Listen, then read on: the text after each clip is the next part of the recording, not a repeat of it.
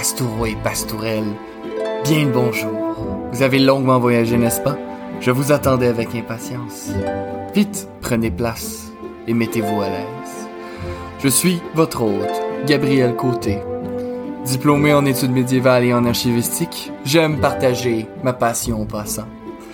Je vous propose aujourd'hui de faire un saut dans le temps, de revoir le Moyen Âge à travers une loupe moderne, une loupe plus féministe, et surtout de faire justice à cette période si magnifique. Mettez-vous confortablement et bonne écoute, mes chers amis.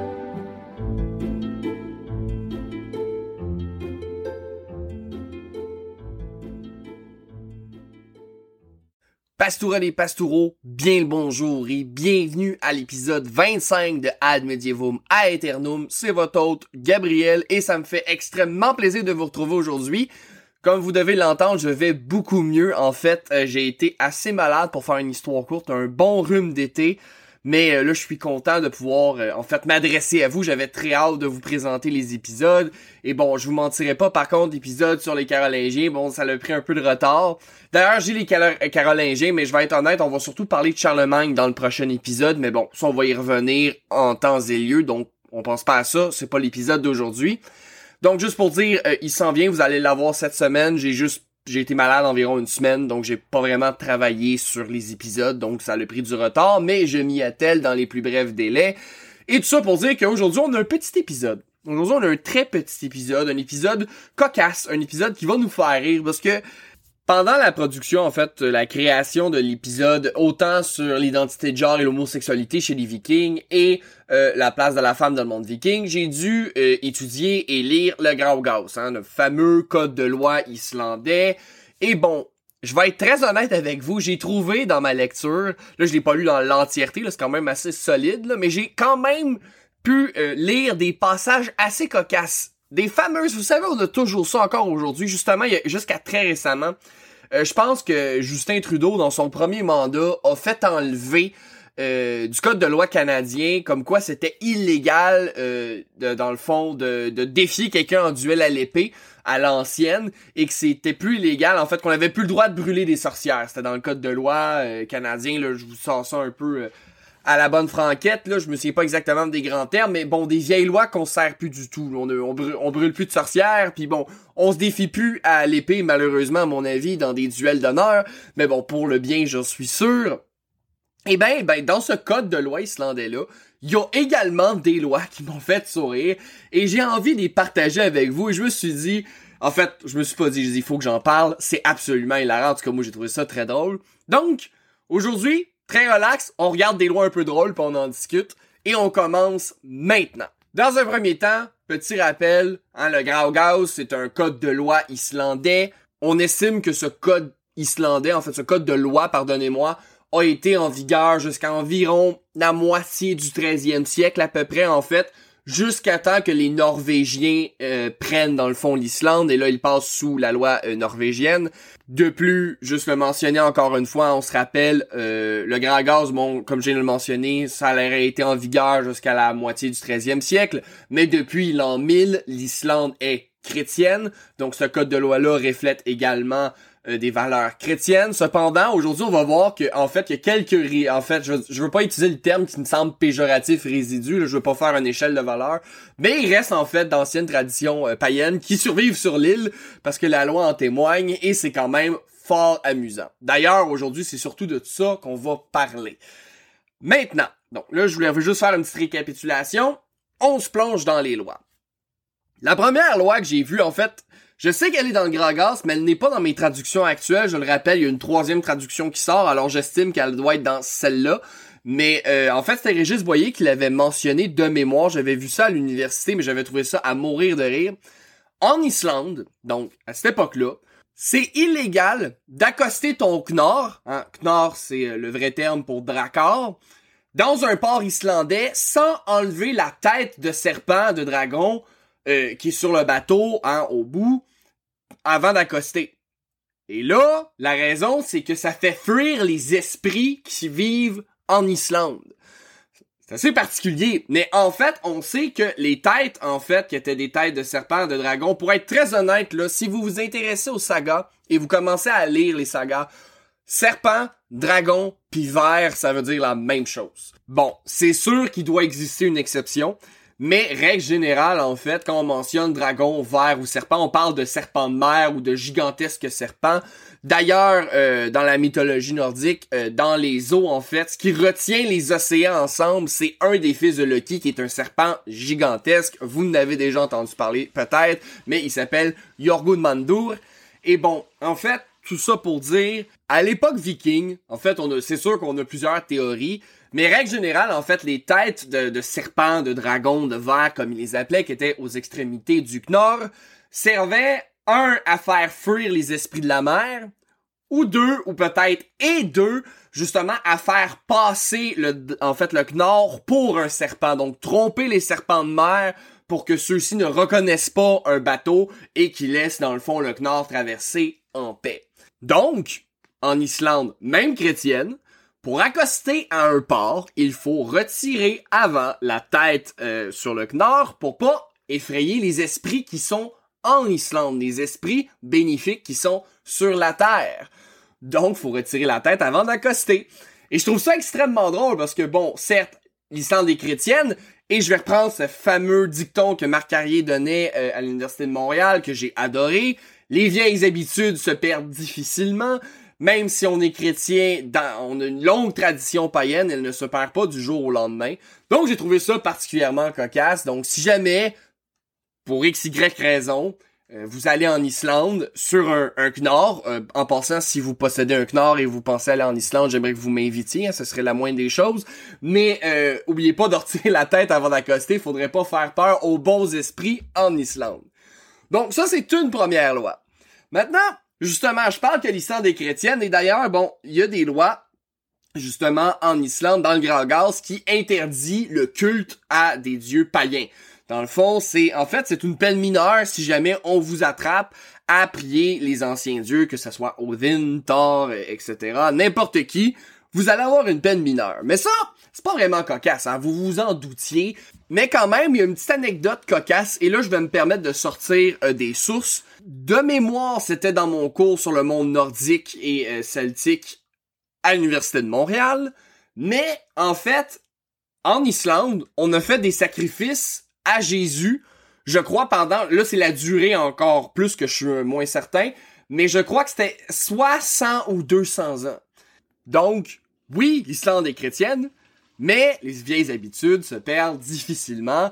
Et bon, là, euh, je veux pas m'étendre là-dessus, mais quand on parle de sacrifices, euh, juste mentionné, c'est pas explicitement marqué, mais euh, les sacrifices, c'est rarement humain chez les Scandinaves. on, pense qu'il y en avait, mais c'était extrêmement rare. Parce que, en fait, là, là c'est une grosse tangente, ça. Est-ce que je me lance là-dedans?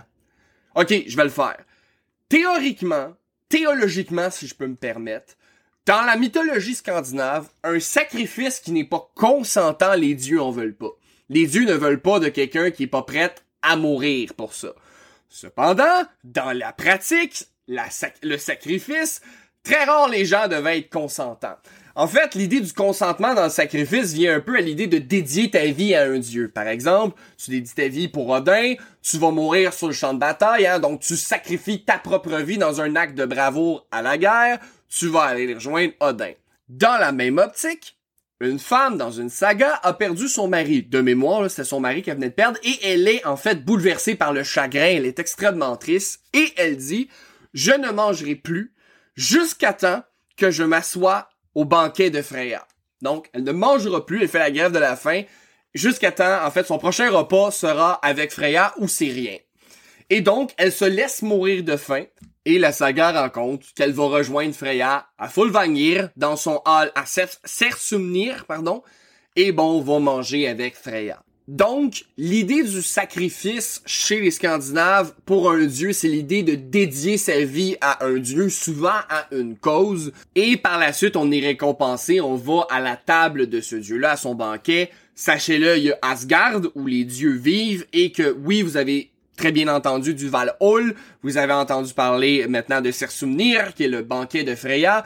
Mais euh, dans Asgard, hein, euh, Thor a un banquet, Tyr a un banquet, tous les dieux ont un banquet, donc ils ont toute une salle attitrée.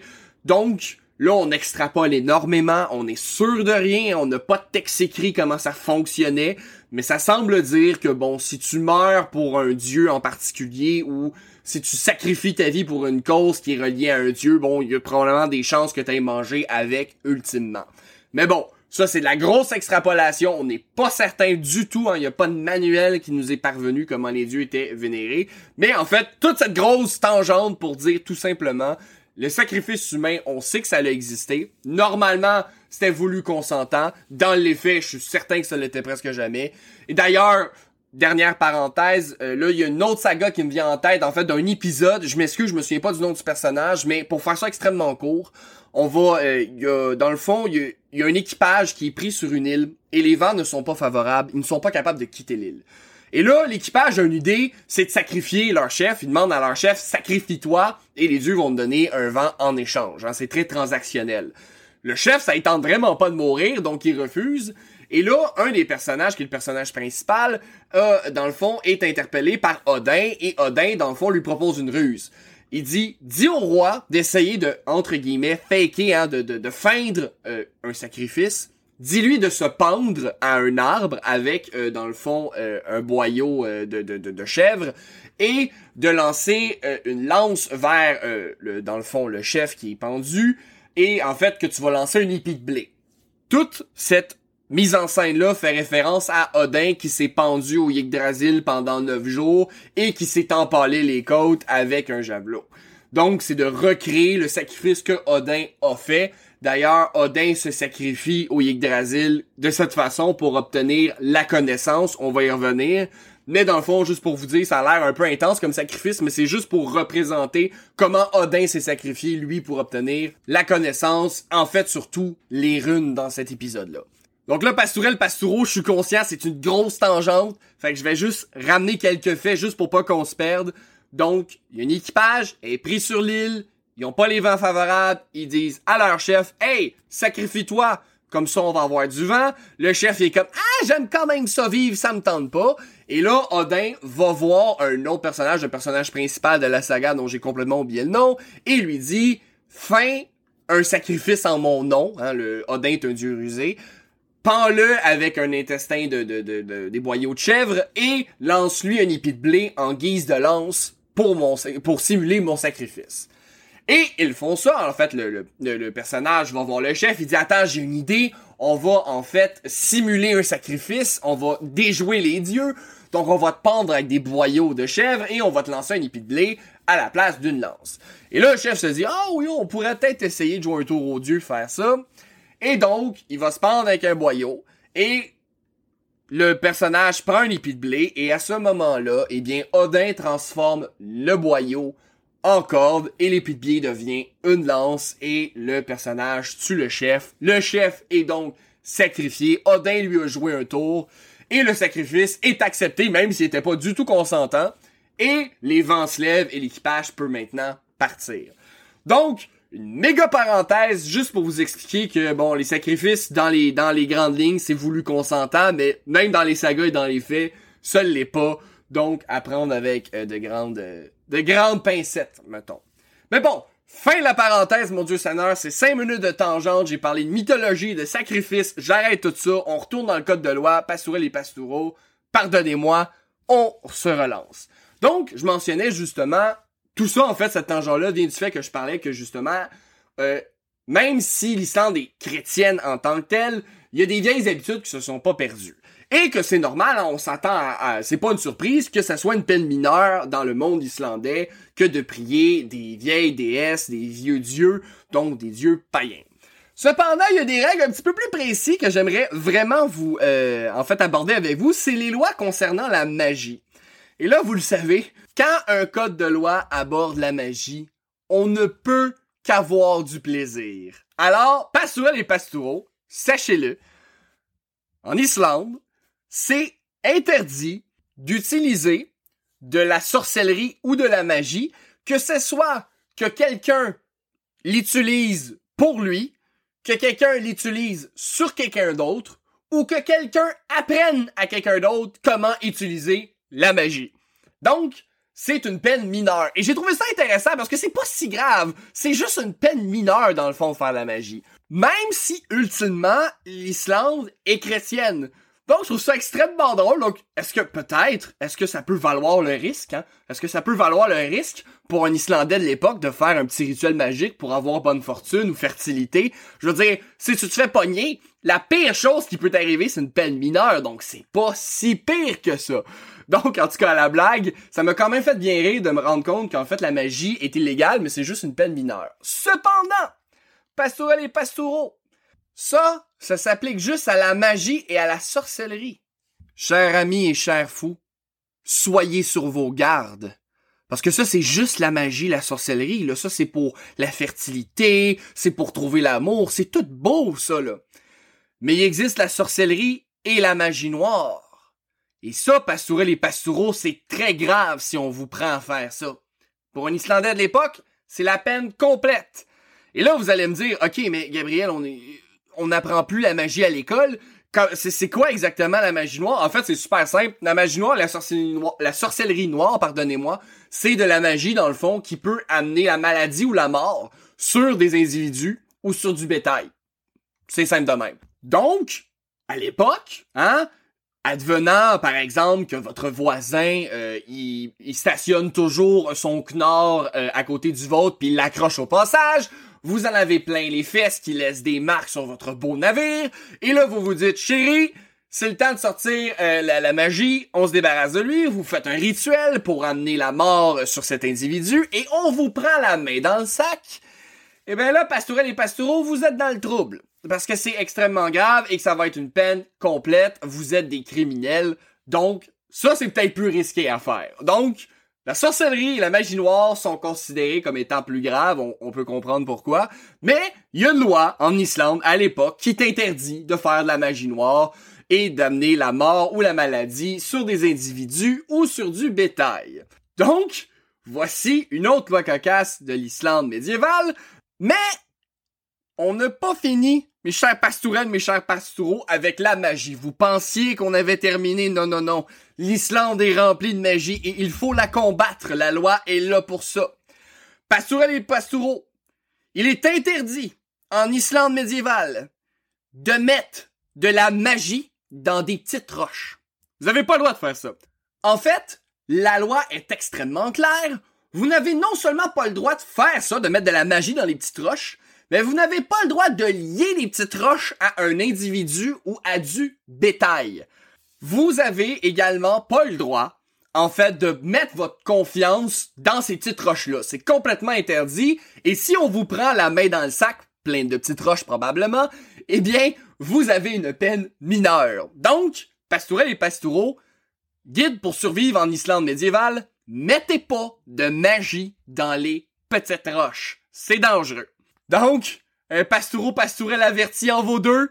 Soyez prudent si vous faites une machine à voyager dans le temps.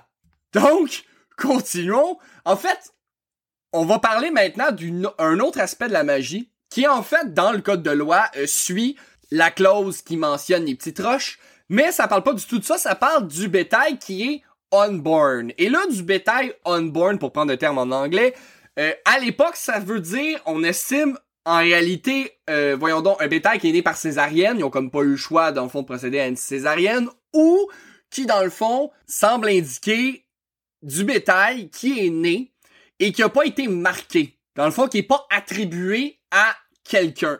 Et là, pour vous récapituler la loi, dans le fond, un homme a pas le droit de garder, en fait, un Islandais, l'homme-femme, ça n'a pas d'importance, un, voyons donc, un, animal qui est un unborn, donc soit qui serait né par euh, le bien d'une césarienne ou qui est dans le fond a pas été marqué et dans le fond de vénérer l'animal. Donc il est pas lié à, l'humain, donc d'en faire un peu comme un, peu un effigie à, à vénérer, de le considérer avec des propriétés divines un peu comme, bon, on a vu dans certains peuples, hein, on vénérait des fois des animaux. Dans le fond, les Scandinaves avaient un culte de certains animaux également. On le croyait souvent associé à des dieux. Le corbeau était associé à Odin.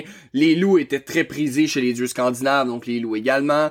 Et bon, etc., etc. Vous voyez le genre, dans le fond. Vous avez pas le droit d'avoir un, un animal qui est dans le fond pas marqué, qui est pas euh, mis euh, sous votre tutelle et de le vénérer.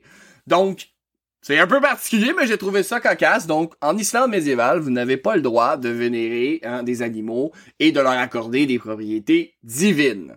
Et avec ça, Pastourel et Pastoureau, on clôt l'aspect magie. Vous avez désormais tous les outils advenant que vous avez à voyager dans le temps au Moyen Âge islandais. Vous le savez mieux que personne maintenant. Dites non à la magie. Dites encore plus non à la magie noire. Si quelqu'un vous intercepte sur la route et vous propose des petites roches magiques, vous dites non, pastourel et pastoureaux. Et surtout, gardez pas du bétail pour envoyer un culte. Maintenant, avec ces règles de base, vous êtes prêts pour le Moyen-Âge islandais? Oubliez tout le reste, le fait de devoir connaître les lois, survivre, parler le langage, résister aux intempéries, la maladie. Non, non, non, non. Vous êtes des pastoureaux et des pastourelles de culture, vous le savez, vous devez garder la magie loin de chez vous et tout va bien se passer. Faire sa part, l'aspect magie est maintenant clos, mais il nous reste une dernière loi à voir ensemble. Et c'est une loi qu'on a déjà abordée dans un autre épisode. En fait, dans l'épisode où j'ai parlé un peu de Northman.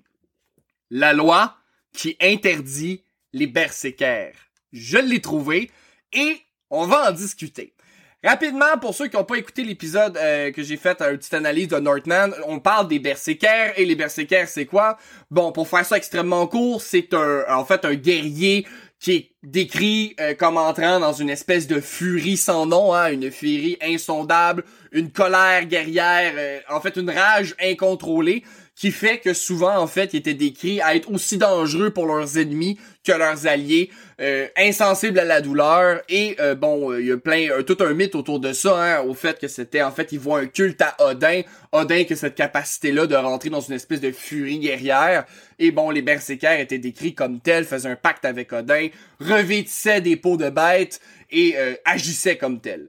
Bon, on a aussi les euh, des pistes comme quoi ils utilisaient des psychédéliques, donc c'est pas complètement, euh, euh, voyons donc, insensé, dans le sens que c'est un peu comme un rituel chamanique à un berserker, donc la consommation psychédélique fait du sens. Et ça coordonnerait avec l'aspect ritualistique hein, d'aller vers Odin, de, de, dans le fond, de faire une communion avec Odin, devenir une bête.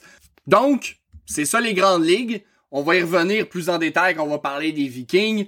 Mais bon, les Berserkers en tant que tels étaient cette espèce de, d'unité guerrière qui était craint, en fait, qui va être interdit, euh, justement, on va le voir dans le code de loi islandais, ça va être également interdit en Norvège, justement, si les sagas euh, sont euh, véridiques là-dessus. Si t'as une unité dans ton armée qui a tendance à taper autant sur l'ennemi que sur toi, c'est pas méga pratique. Donc, ça c'est en gros le Berserker, et bon, lorsque le Berserker entre dans sa furie, dans sa transe, on appelle ça, en fait, qu'il rentre en Berserker-Gangir. Donc, c'est l'action, en fait, l'état de furie Berserker. Et tu n'as pas le droit, en Islande, de rentrer en Berserker-Gangir. Donc, t'as pas le droit de rentrer en furie Berserker. Et en fait, c'est assez drôle comment c'est orchestré la loi, parce que non seulement, en fait, si tu tombes en Berserker, Ber j'ai la misère, pardonnez-moi, Berserker Gangir, tu vas avoir une peine mineure. Mais, tous ceux qui vont avoir été présents et qui n'auront pas essayé, en fait, c'est pas ça. Non seulement ils sont obligés d'essayer de t'arrêter, mais ils sont pas coupables seulement s'ils réussissent à te contrôler. Donc, mise en scène, exemple, Pastourel et Pastoureau, on est tous chanceux, on a trouvé la machine à voyager dans le temps, on se ramasse au Moyen-Âge islandais, on se garde des petites roches, on est protégé, mais bon, on est dans une pièce, et là, il y a un individu qui, rentre en Berserkangir, il perd complètement la tête. Et là, on est tous obligés de le maintenir et de le retenir, dans le fond, de le restreindre. Sans quoi, on a toute la peine mineure aussi. Et il faut réussir, là. C'est pas juste essayer, tu dois réussir. Et donc, c'est assez triste, mais bon, c'était comme ça, puis j'imagine que c'est justement de vouloir faire euh, amener la faute sur, euh, en fait, de, de, faire participer la société, évidemment, c'est à ça que ça sert, à empêcher ces comportements-là, et d'ailleurs, ce qui est assez drôle, c'est que ça arrête pas là. C'est que si ça réarrive, on a tous une peine mineure. Donc, on voit ici que la loi essaie de faire participer la société, hein, de rendre le blâme du berserker sur un ensemble d'individus, ce qui force les gens à réagir quand ça arrive. Donc, c'est assez, euh, c'est assez triste, c'est assez injuste, surtout que là, ça veut dire que si l'individu rentre encore en, en Berserker Gangir, eh ben là, on, est quand même tous coupables cette fois-ci. Donc, faut pas juste le contenir maintenant, faut y calmer les nerfs tout le temps. Et donc, Pastourel et Pastoureau, euh, un truc, c'est d'éviter de convoiter des gens qui rentrent en Berserker Gangir sur une base régulière, ne serait-ce même qu'une fois, en fait, ça doit jamais arriver. Donc, Pastourel et Pastoureau, ça termine ce court épisode, en fait, sur les lois un peu spéciales qu'on a vues dans le monde scandinave. Je tiens à le mentionner encore, euh, j'ai pas lu l'entièreté, donc je vais peut-être en avoir d'autres qui vont me tomber sous les sous la main, sous les yeux, et ça va me faire plaisir de faire une partie 2 à ce genre d'épisode. Mais j'espère que vous avez apprécié, pardonnez-moi, cette petite analyse, euh, quoique analyse c'est un grand terme, mais euh, lecture d'un code de loi islandais qui a été en vigueur jusqu'à la moitié du 13e siècle et de regarder que eux aussi avaient parfois des lois qui nous semblent un peu cocasses comme nous on en a, hein, si vous lisez les anciens codes de loi au Québec, au Canada, n'importe où, en France, euh, en Belgique, en Allemagne, vous allez toujours trouver des petits bijoux des anciennes lois qui font plus de sens pour nous et j'ai toujours trouvé ça très drôle. Donc sur ce, Pastourel et Pastoureau, je vous remercie énormément d'avoir été présents. J'espère que ça vous a plu. L'autre épisode s'en vient, je m'excuse du retard, j'ai été malade, mais là, je reprends de la forme. Donc je vous dis à très très bientôt. Et surtout, Pastourel et Pastoureau, que j'en voie pas un en train de mettre de la magie dans des petites roches. Merci encore de votre écoute cette semaine. Pour faire juste crédit, la musique que vous entendez présentement et au début de l'épisode vient de Julius H de Pixabay.